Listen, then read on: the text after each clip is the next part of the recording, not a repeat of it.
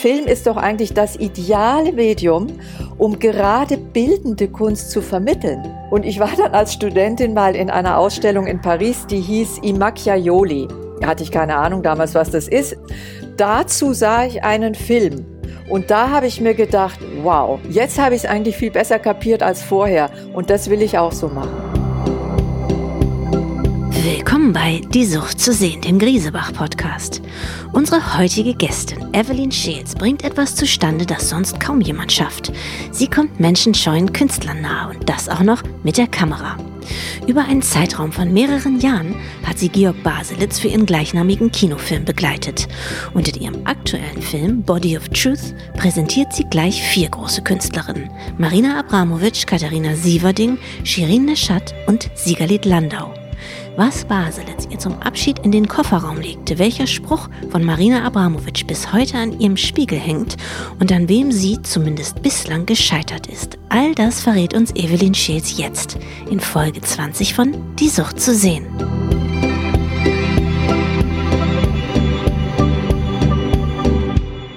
Frau Scheels, Sie sind Literaturwissenschaftlerin, Autorin und Regisseurin, Dokumentarfilmregisseurin, um genau zu sein.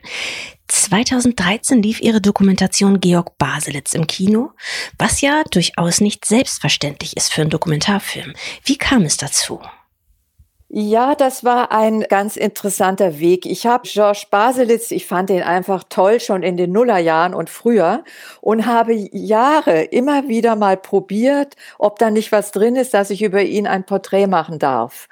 Das ist mir dann gelungen, ein 45-Minuten-Film, das war der erste Anlauf, das war 2003, 2004. Und er mochte den Film gern, seine Frau Elke, sehr wichtig mochte den Film auch sehr gern und es entwickelt sich dann ein, ein so ganz freundschaftlicher Kontakt. Und das hat mich sehr glücklich gemacht, dass mir das gelungen ist, weil ich einfach, wissen Sie, ich, ich wende mich nur einfach nur Künstlern zu oder versuche was über die zu machen, die ich einfach toll finde. Das ist einfach die Grundvoraussetzung. Und Baselitz finde ich einen ganz äh, äh großartigen Künstler. Und dann haben wir im Laufe der Jahre uns immer wieder dann mal so getroffen und so. Und dann äh, habe ich gesagt, mein Gott, jetzt müssen wir eigentlich einen langen Film, noch einen zweiten Teil machen. Also ich sage, ein zweiter Teil muss 90 Minuten sein und es muss ins Kino kommen, sonst macht es keinen Sinn in meinen Augen. Naja, dann kam auch wieder ein langer Weg. Dauerte tatsächlich vier Jahre, bis es mir gelungen ist, dass der Film hergestellt wurde.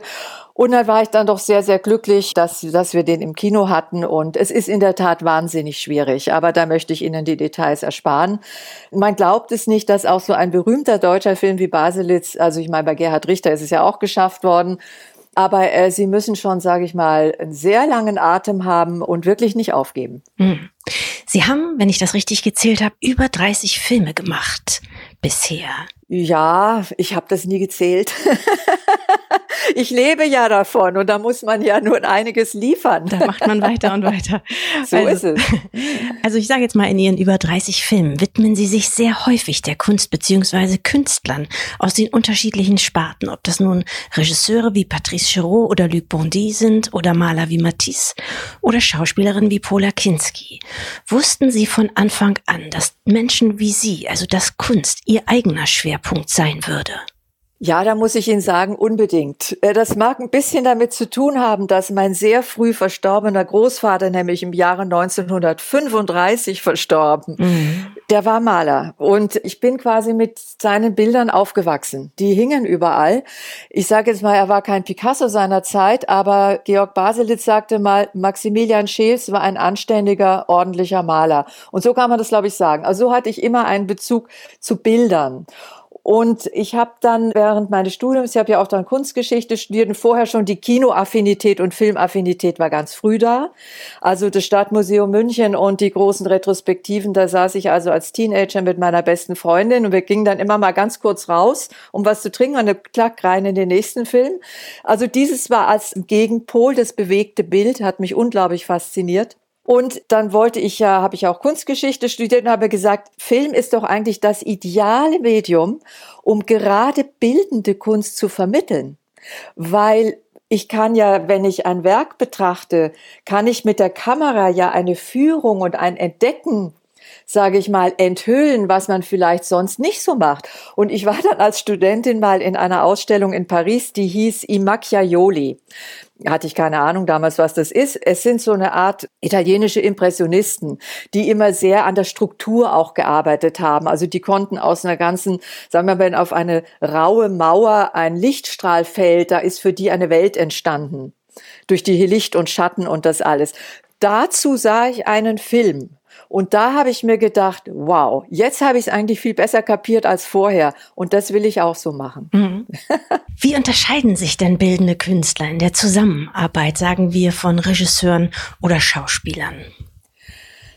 Die bildenden Künstler arbeiten ja viel zum Teil einsamer, als wenn man sich einem ganzen Theaterbetrieb nähert. Ich meine, mit Patrice Chéreau, das war so ganz, ganz unglaublich. Der hat mich einfach auch sehr fasziniert. Und ich bin dann seinerzeit, das ist nun wirklich mein erstes Porträt gewesen, ich bin nach Nanterre rausgefahren, habe mir eine, eine Wahnsinnsinszenierung von ihm angeschaut, mit dem Text von Bernard-Marie Coltès und Michel Piccoli und so. Also ganz toll. Und dann bin ich einfach hin und habe gesagt, ich würde wahnsinnig gerne einen Film sehen. Ich bin natürlich fast im Boden versunken und fragen Sie nicht, wie viel Mut ich mir nehmen musste, das zu tun. Dann verwies er mich mal seine Pressefrau und sagen Sie, sprechen Sie mal mit der. Und dann wurde es tatsächlich ein Film und es war natürlich ein, äh, ja, ich durfte ihn dann auch bei Proben drehen. Aber es ist nicht so, dass so jemand sagt, ja, kommen Sie rein, hier stehen meine Türen offen. So ist es nicht. Man muss sich das erkämpfen. Man muss sich das, man muss die Grenzen verschieben in meinem Beruf. Ich glaube, das ist, glaube ich, ein Bild, was ganz gut immer passt, ob Menschen berühmt sind oder nicht berühmt sind. Ich habe ja auch viel über, ich habe eine algerische Familie in Frankreich über drei Generationen porträtiert und so. Sie müssen immer versuchen, ganz sanft die Grenzen zu verschieben, um mehr zu bekommen. Das ist, glaube ich, so eine Grunderfahrung, die man dazu nennen kann. Und nochmal auf die bildenden Künstler zu kommen, da hatten Sie ja schon gesagt, die sind natürlich gewohnt, abgeschiedener zu arbeiten, für sich zu arbeiten, nicht im Team zu arbeiten. Spielt das eine Rolle, wenn man sie abbilden will oder mit der Kamera einfangen will? Die Situation ist halt komplett unterschiedlich und ich hatte das maßlose Glück gehabt bei dem äh, äh, langen Film über Georg Baselitz. Das war, er wollte nie, dass ich im Atelier drehe. Ich habe nur irgendwie gedacht, vielleicht kriege ich es doch hin. Oder vielleicht ergibt sich was. Es ist ja eine riesen Eigendynamik beim Dokumentarfilm, wenn Sie mal bei den Dreharbeiten dann sind. Und ich war so überglücklich, als es eine Situation sich ergab, wo wir ihn tatsächlich, und es gab da noch zwei weitere, ihn beim Malen drehen durften. Weil in diese Einsamkeit will er natürlich auch keinen reinlassen. Und schon gar keine Kamera. Und das war ein solcher, ein solcher grandioser Glücksfall und das macht den Film als Dokument natürlich sehr wertvoll. Ich habe am Anfang, um mich ihm anzunähern, natürlich ich äh, kann mit einer bestimmten Kamera, also die schon eine große ist, kein, kein iPhone. Also das war auch damals noch nicht aktuell in der Qualität, aber ich hatte, ich habe eine gute Sony-Kamera gemietet und habe mit ihm selber am Anfang gedreht. In Imperia, in seinem Atelier, wo er die Holzskulpturen machte und so. Und das war natürlich wahnsinnig, ja, wunderbar handlich, ja. Das war ich allein und er, mich kannte er schon und dann ging das. Und er hat natürlich dann gesagt, ja, können wir nicht den ganzen Film so machen. Ich sage, nein, das kann ich dann doch nicht bestreiten. Ich bin keine Kamerafrau. Aber so, so ein reportagiges Beobachten kann ich schon. Und das war natürlich unendlich wertvoll. Haben Sie denn im Dialog Mittel und Wege gefunden, so über die Jahre, dass die Menschen, die Sie porträtieren, die Kamera vergessen? Ich denke, es hängt ganz viel davon ab, wie schnell sich ein vertrauensvoller Bezug etabliert. Und da muss ich auch fast schon sagen, entweder der ist gleich da oder kommt nie. Ich habe natürlich auch, ich arbeite mit Kameraleuten zusammen, die, die sich sehr, sehr gut verhalten, die sich in eine Situation anpassen und einfügen können. Ich glaube nicht, dass die Kamera ganz vergessen wird, aber sie wird sicherlich dann partiell vergessen. Das glaube ich schon. Gibt es denn auch Künstler, an denen Sie gescheitert sind? Naja, äh, ich habe eine, da kann ich noch nicht sagen, dass ich gescheitert bin, weil die einfach überhaupt keinen Film machen will. Aber ich hätte schon eine, die ich sehr gerne porträtieren würde. Und äh, vielleicht gelingt es mir doch mal. Das ist Cindy Sherman. Das wäre toll, wenn es gelingen würde. Wie kann man denn in, in Ihrer Situation eine, über die Distanz ein gegenseitiges Vertrauen aufbauen, von dem Sie ja gesagt haben, dass das eigentlich äh, das Wichtigste ist? Ja, also äh, sagen wir jetzt mal ganz konkret, bei Body of Truth kann man sagen, Shirin Nejad, die hatte ich schon mal getroffen in Paris da war schon etwas da und, und dann bleibt man im Kontakt. Und dann bin ich mal nach Istanbul geflogen, wo sie ausstellte und habe mit der bewährten Methode, mit meiner kleinen Kamera mit ihr gedreht. Und so kommt das äh, dann. Wie soll ich sagen, es kommt ja auch immer auf das äh, Konzept an, was sie dann vorstellen. Und als ich den vier Künstlerinnen die Idee von Body of Truth nacheinander vorgestellt habe, fanden die das einfach gut. Ja. Sie folgen in Body of Truth, ein übrigens überaus sehenswerter Dokumentarfilm, der diese Woche auf DVD erscheint und den man natürlich streamen kann auf all den üblichen Plattformen. Sie folgen darin jedenfalls vier Künstlerinnen. Da ist die serbische Performance-Künstlerin Marina Abramovic, die israelische Video- und Installationskünstlerin Sigalit Landau, die iranische Foto- und Filmkünstlerin, Sie haben sie schon erwähnt, Shirin Nessat und schließlich die deutsche Fotokünstlerin Katharina Sieverting. Die vier haben die Auswirkungen von Jugoslawienkrieg, Nahostkonflikt, Holocaust, iranische Revolution und Faschismus erlebt. Erklären Sie uns in diesem Zusammenhang den Titel Ihres Films Body of Truth. Da muss ich einen kleinen Schlenker machen zu den Anfängen, äh, wie dieser Film oder die Idee entstanden ist. Und zwar dadurch, dass ich in Paris, wo ich also äh, die Hälfte meines Lebens mindestens verbringe, sehr viele Avantgarde Modern Dance Vorführungen gesehen hatte. Also nicht in den etablierten großen Häusern, Theater de la Ville und so weiter, sondern wirklich in der Banlieue, in den Vororten. Und das hat mich äh, unglaublich fasziniert, wie weit da Frauen insbesondere mit ihrem Körper gegangen sind. Die haben wirklich Grenzen überschritten, die ich so erstmal nicht für überschreitbar gehalten hätte. Und dann war der nächste Gedanke gewesen, wie sieht es denn bei bildender Kunst aus? Also sagen wir mal, das Thema Körper war dann dadurch für mich gesetzt gewesen. Und dann habe ich den Blick auf die bildende Kunst gerichtet. Und da gibt's ja die großen Pionierinnen wie Anna Mendieta oder Gina Pane und so, Hanna Wilke, ganz toll, aber die leben alle nicht mehr. Dann war der nächste Schritt zu überlegen, welche Künstlerinnen könnten da in, in Betracht kommen. Und da war klar, klar sehr schnell Marina Abramovic dabei. Dann kam eins zum anderen, Shirin Nejad dann auch ganz rasch, weil da gibt es ein wunderbares Buch über Shirin Nejad. Und das Vorwort hat Marina Abramovic geschrieben, A Letter to Shirin. Und das ist so wunderbar. Und dann habe ich auf einmal Zusammenhänge zwischen den beiden gesehen, die ich vorher auch noch nicht so offensichtlich auf dem Schirm hatte. Und dann habe ich das halt alles vertieft. Aber das, wir sprechen jetzt vom Jahre 2012, 13.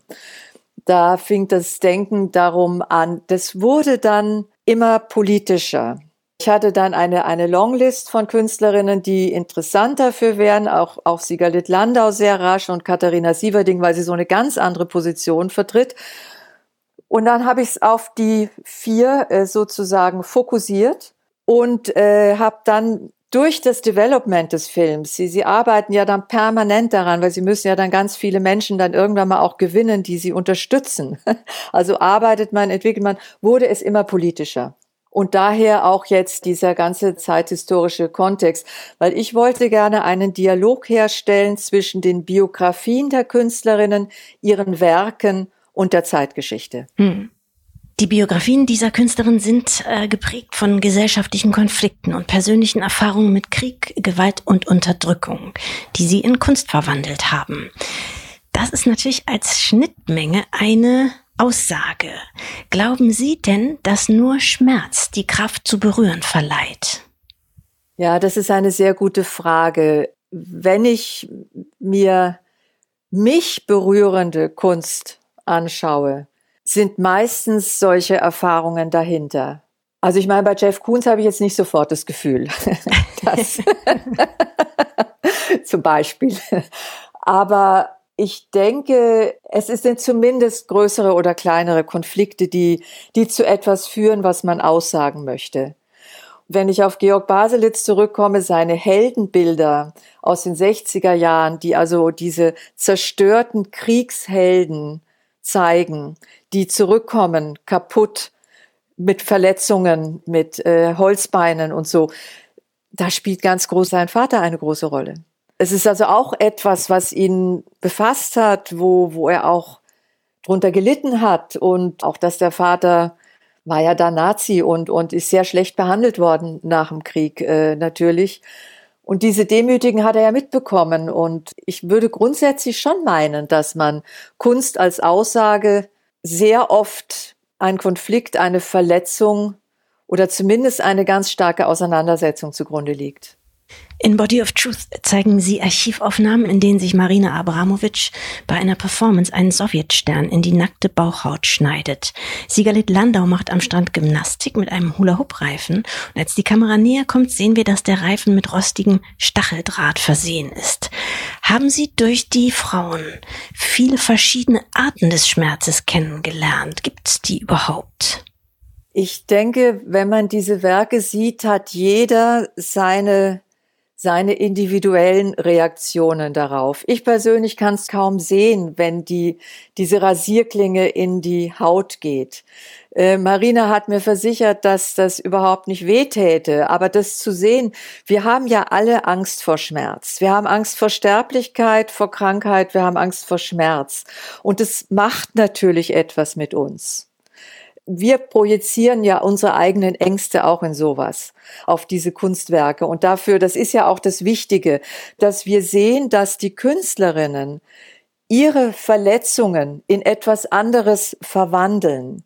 Sie geben nicht auf, sondern sie setzen um. Sie bieten Widerstand. Und ich glaube, das ist was ganz Wichtiges. Sie zeigen uns ihre Verletzlichkeit und wir sind alle verletzlich. Und auf einmal haben wir ein Bild dafür, nämlich in ihrer Kunst. Hm. Warum war die Zahl vier eine gute Zahl? Also würde ohne eine von diesen Frauen, würde ein Aspekt ihrer Erzählung dann fehlen, wenn eine fehlen würde? Äh, ich denke ja. Sie haben ja ein Verbindungsglied, das ist der Zweite Weltkrieg. Marina Abramovic ist ein Kriegskind oder sie ist zwar äh, etwas danach geboren, aber äh, sie entsteht aus einer Kriegsliebe ihrer Eltern, die vorbei war, als der Frieden kam.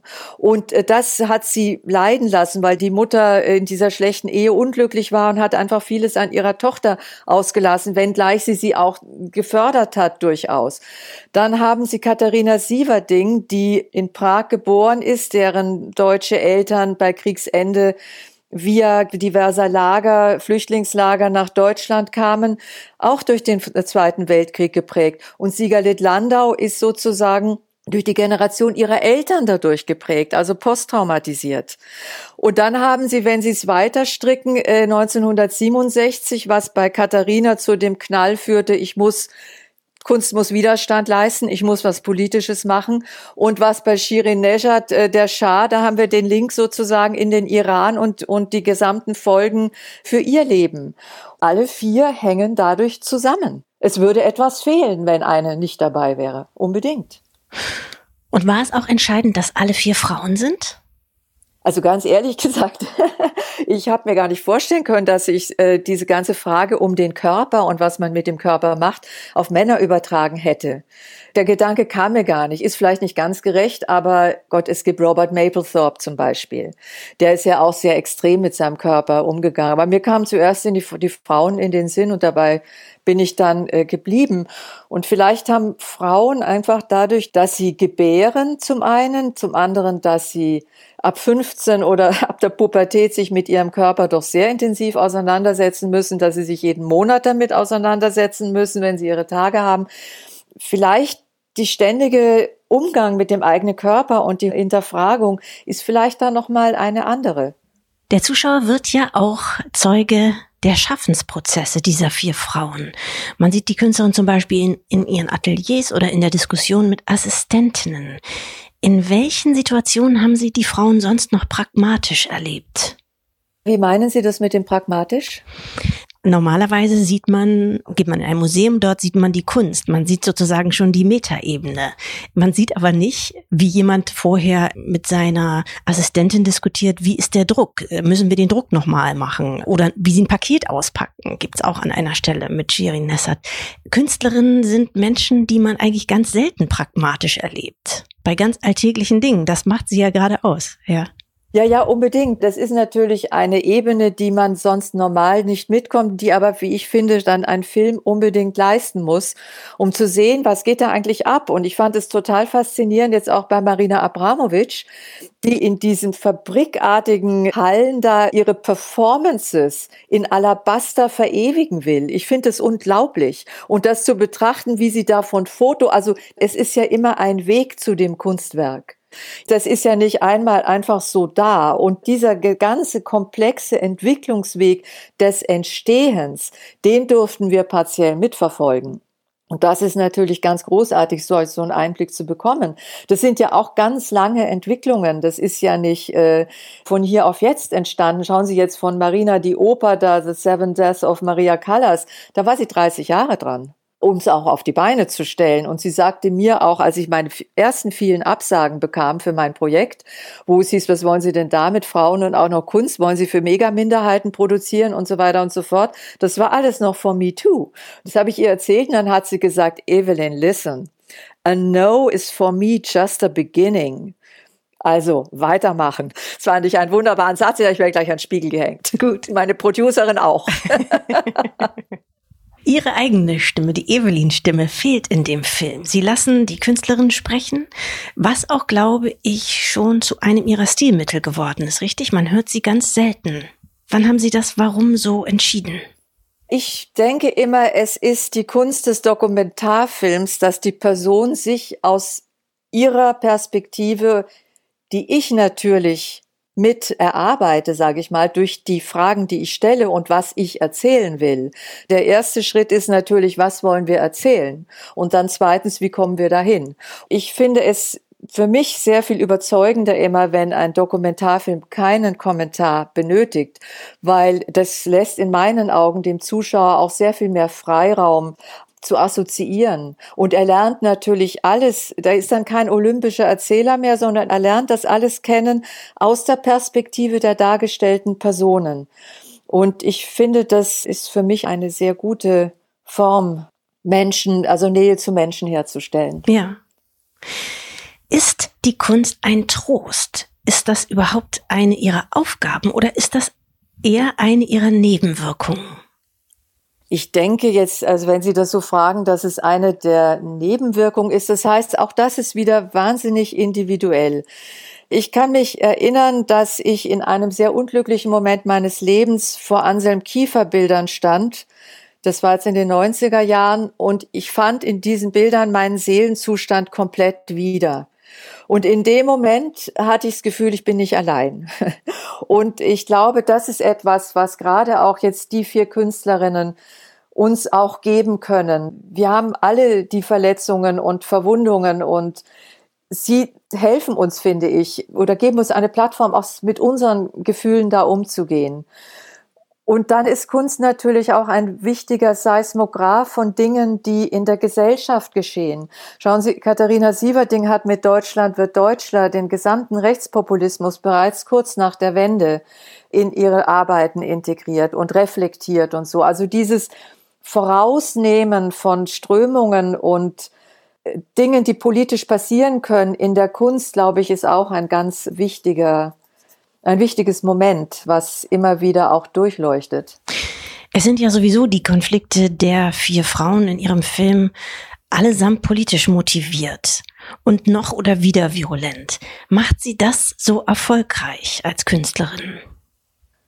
Ich denke, die politische Motivation ist eher bei den Frauen, bei den vier Künstlerinnen subkutan. Also Sigalit Landau möchte nicht in der ersten Linie politisch sein, aber wie sie die politische Situation empfindet, was das mit ihr macht und dass sie was heilen will, das ist, glaube ich, der Prozess, den die Künstlerinnen leisten. Sie nimmt den Stacheldraht und taucht ihn in das tote Meer, dann entstehen diese wunderbaren kristallinen Formen und verstecken die Gewalt. Also sie macht aus dem Gegenstand der Gewalt etwas Schönes und sie möchte heilen. Und ich glaube, so würde ich das verstehen. Sie ist nicht also im Vordergrund politisch und sagt, ich will jetzt hier die Israel-Palästina-Konflikt oder Holocaust kommentieren, sondern es ist das, was sie mit ihrem Verständnis und mit ihrer Person daraus macht. Und so ist es auch bei Abramowitsch und so ist es auch bei den zwei anderen. Was glauben Sie, hat der Erfolg mit diesen Frauen gemacht? Ach, ich denke, das ist ganz schwer zu sagen. Wissen Sie, Erfolg ist so relativ. Natürlich sind sie erfolgreich, aber wenn Sie die Ratings anschauen und die Preise, da sind immer noch die, die großen Maler, die Führenden der großen Rankinglisten. Marina geht es natürlich gut, aber sie ist es, ich glaube nicht, dass es sie, ich kenne sie jetzt seit sieben Jahren und äh, natürlich immer partiell, wenn wir uns treffen. Sie ist so, so offen, so liebenswürdig und alles. Und sie muss ja auch weiter nach wie vor auch durchaus kämpfen. Wissen Sie, eine Performance kann man nicht kaufen und an die Wand hängen. Ja, die muss schauen, auch wo sie bleibt und wie sie, wie sie da weiterkommt. Und insofern, und Shirin Nejad ist gerade dabei, einen neuen Spielfilm zu machen und beißt sich auch durch die Gelder zu bekommen und so. Bei Sigalit ist es zum Teil durchaus schwierig, weil sie natürlich in Israel auch ein bisschen kunstweltpolitisch ein bisschen im Abseits ist, muss man mal ganz klar sagen. Und Katharina Sieverding ist, ist auch eine große Kämpferin. Die hat ja jetzt eine wunderbare Retrospektive in den Deichtorhallen, die wir nur alle nicht sehen können wegen Lockdown. Das ist natürlich sehr schmerzlich. Also man kann nicht sagen, dass die abgehoben über irgendwas stehen. Überhaupt nicht. Haben Sie denn auch Künstler kennengelernt, die der Erfolg deformiert hat? Nö. nee. die, die ich kenne, also ich kenne jetzt ja auch keine Unmengen, aber ich komme nochmal auf Georg Baselitz zurück, der nun wirklich ein, einer der welterfolgreichsten Künstler ist. Da kann ich sowas nicht sehen, nein. Hm. Hat Ihnen der Film eigentlich viele Türen geöffnet damals? Ach, wissen Sie, das ist eine interessante Frage, die Sie stellen. Eine Freundin von mir fragte auch vor kurzem, du musst ja jetzt ein Angebot nach dem anderen kriegen, nach Body of Truth. Das ist sehr schwierig. Kunst ist wirklich ein Feld, wo Sie sehr kämpfen müssen. Sie können dann natürlich was vorweisen und sagen, das habe ich gemacht und das habe ich gemacht. Dafür ist es sehr wichtig, dass man das alles hat in seiner Biografie oder Filmografie. Aber dass jetzt einer sagt, juhu, äh, wir machen Kunst, ist nur wirklich nicht der Fall. Nein, es ist außerordentlich schwierig. Also ich meine, wissen Sie, für Body of Truth haben wir ich habe schon Jahre gebraucht, um überhaupt eine Produzentin zu finden. Das war dann die wunderbare Sonja Otto, die ich kontaktiert hatte mit dem Thema aufgrund einer Empfehlung Indie-Film. Und ich dachte, mal, die werden auch wieder sagen, ist ja Kunst und Frauen und geht nicht. Nein, das Gegenteil war der Fall. Ich bekam eine E-Mail, wann sind Sie mal in Berlin? Können wir mal sprechen? Ich bin fast vom Stuhl gefallen. Und das war dann ein ganz großer Einsatz, dass wir es, äh, wir haben ja dann Jahre gebraucht, bis wir das erkämpft hatten den Film machen zu können. Ein anderer Film von Ihnen ist Die Berührte. Der handelt von Pola Kinski, der Tochter von Klaus Kinski, die 14 Jahre lang von ihrem Vater sexuell missbraucht wurde und dieses Geheimnis erst 22 Jahre später geteilt hat, nämlich in ihrem Buch Kindermund. In dem Film haben sie sich dafür entschieden, weniger ihre Verwundung zu zeigen und mehr die Bewältigung ihres Traumas zu betonen. Warum machte das an dieser Stelle mehr Sinn? Ich denke, die Verwundung ist in einem solchen Fall offensichtlich. Die ist einfach da. Und ihr Umgang damit zeigt aber auch natürlich den Umgang mit der Verwundung und quasi, ich möchte fast sagen, die Nichtheilbarkeit davon. Und sie kämpft, aber sie kämpft seit Jahrzehnten und ist verwundet geblieben. Und ich denke, das ist in allem, was sie, also das spürt man auch. Ich habe ja da viel mit Ausschnitten gearbeitet aus Filmen, die sie gemacht hat. Aber sie ist natürlich nicht, man sagt ja da nicht, ich bin verwundert, aber, aber sie ist anders. Und ich glaube, dieses Anderssein, auch dieses Kokettsein, was sie in ganz frühen Filmen gehabt hat, fast so Lolitahaft, ja, das hat ja alles Gründe. Das ist ja nicht vom Himmel gefallen. Und dass sie in dem Buch sich so spät erst entschlossen hat, über diesen berühmten Vater zu sprechen, äh, das fand ich sehr, sehr mutig von ihr. Und äh, sie hat da sicher auch wieder auf ihre Weise ihren Preis dafür bezahlt, weil sie sich ja wieder wahnsinnig damit befassen musste. Sehen Sie, das sehen Sie ja gerade hier in, wenn Sie nach Frankreich schauen, von der Le Consentement, dieser, das Buch von der Vanessa, wie heißt es, Spiroga oder so ähnlich. Das ist ein irrsinniger Schritt, sich mit über 40 dann hinzusetzen und das alles nochmal so zu beschreiben. Und sie beschreibt es sehr, sehr fein, weil da ist es ja die Frage, wo ist die Grenze zur Einwilligung? Es ist ja auch, hat ja auch viel mit Scham zu tun. Sie werden ja dann auch anders betrachtet von außen. Ja, also auch wenn sie damals über an den Anfang 60 war oder was, als wir den Film gemacht hatten, auf einmal schaut die Welt die Frau an und sagt, aha, hm, das war also los. Ihrer Erfahrung nach, Frau Scheels, worin sind Künstler schlechter als normale Menschen, als Nichtkünstler und worin sind sie besser?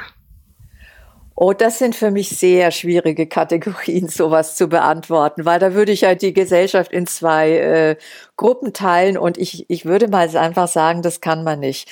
Ich denke, was Künstler verbindet, aber da ist der Filmemacher auf seine Weise auch nicht ganz weit weg davon.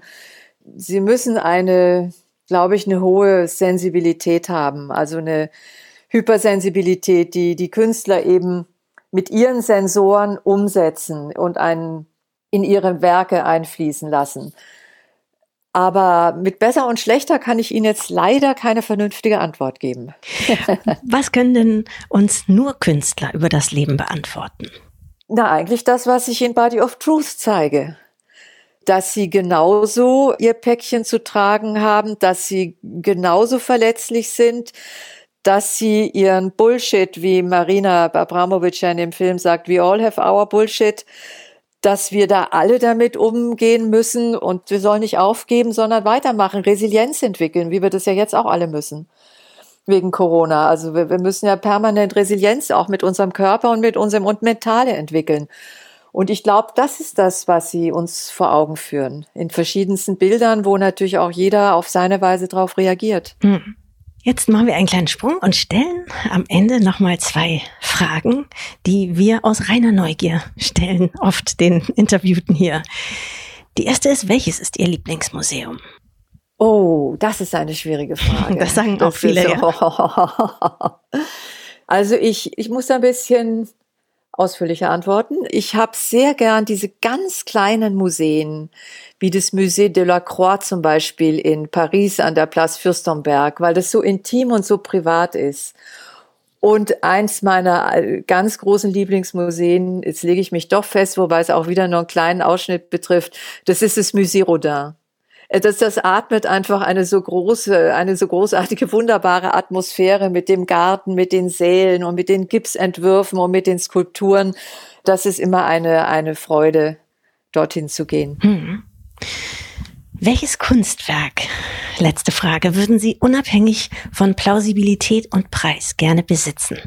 Ich würde sagen, als Kunstwerk wäre es sicherlich, aber da ist meine Wohnung nicht groß genug, ein Baselitz. Okay. aber da habe ich leider nicht die Wände dafür. aber ich habe ein, ein Aquarell von ihm. Das passt wunderbar. Äh, das war einer der Glücksmomente meines Lebens, darf ich wirklich sagen. Also als dieser erste Film, ich bin natürlich vor Aufregung gestorben, als ich das erste Mal zu ihm fuhr, das können Sie sich vorstellen. Ich dachte jetzt, oh Gott, äh, das wird ja nie was, aber probieren wir es halt. Und als der Film fertig war und sie sich auch damit so einverstanden waren und wir sie in Imperia besucht hatten, ähm, wo er ja zu guten Teilen lebt in Italien, sagte er, mach mal das Auto hinten auf. legte eine Rolle hinten rein. Ich bin also erblasst und errötet zugleich. und als ich die dann, aber sagte dann, erst zu Hause gucken. Und äh, äh, als ich das dann aufgepackt habe, muss ich ehrlich sagen, ist mir fast schwindlig geworden. So glücklich war ich da. Ich habe mich unfassbar gefreut. Ja, dann haben Sie schon das Kunstwerk, das Sie immer haben wollten. Schön. Das stimmt. Was wird das nächste sein, was Sie machen? Ah, ich arbeite gerade äh, fast schon der Endfertigung mich nähernd an der Georgia O'Keeffe. Das ist eine Arte France Produktion, wo ich jetzt bald nach Paris muss zum Schnitt. Und äh, ja, das ist natürlich eine wahnsinnig spannende Biografie, die Georgia O'Keeffe. Insofern habe ich mich da sehr gerne eingelesen und sehe sie auch mit ihren, also wie die das als Frau quasi aus einer Western-Gesellschaft geschafft hat, also eine so großartige Künstlerin zu werden, ist äh, einfach ein unglaublich äh, interessante Biografie, die sie hatte. Und, und meine These ist, weil viele sagen ja Stieglitz sozusagen, sie ist, sie hat Alfred Stieglitz, den sie dann heiratete, viel zu verdanken. Aber Sie war schon die Künstlerin, die starke, als sie ihn traf. Und da gibt es aus verschiedenen Positionen, gerade von den Herren der Gesellschaft, ein bisschen andere Auffassungen als meine. das möchte ich doch mal in dem Film richtig stellen. Wo werden die denn dann eines Besseren belehrt? Auf welchem Kanal? Arte, Arte France und das kommt ja dann auch in Arte Deutschland. Ich schätze im Herbst, weil da ist die große O'Keeffe-Ausstellung im Centre Pompidou. Wunderbar. Frau Schätz, ich danke Ihnen ganz herzlich für das schöne Gespräch. Das war die Folge 20 von Die Sucht zu sehen. Mir bleibt noch der Hinweis, dass Sie Body of Truth ab sofort auf DVD erwerben oder direkt per Video on Demand streamen können. Wir bedanken uns sehr herzlich bei Evelyn Scheels, freuen uns schon auf unsere nächsten Gäste und natürlich auf Sie. In zwei Wochen auf grisebach.com, auf YouTube oder Spotify oder überall sonst, wo es Podcasts gibt.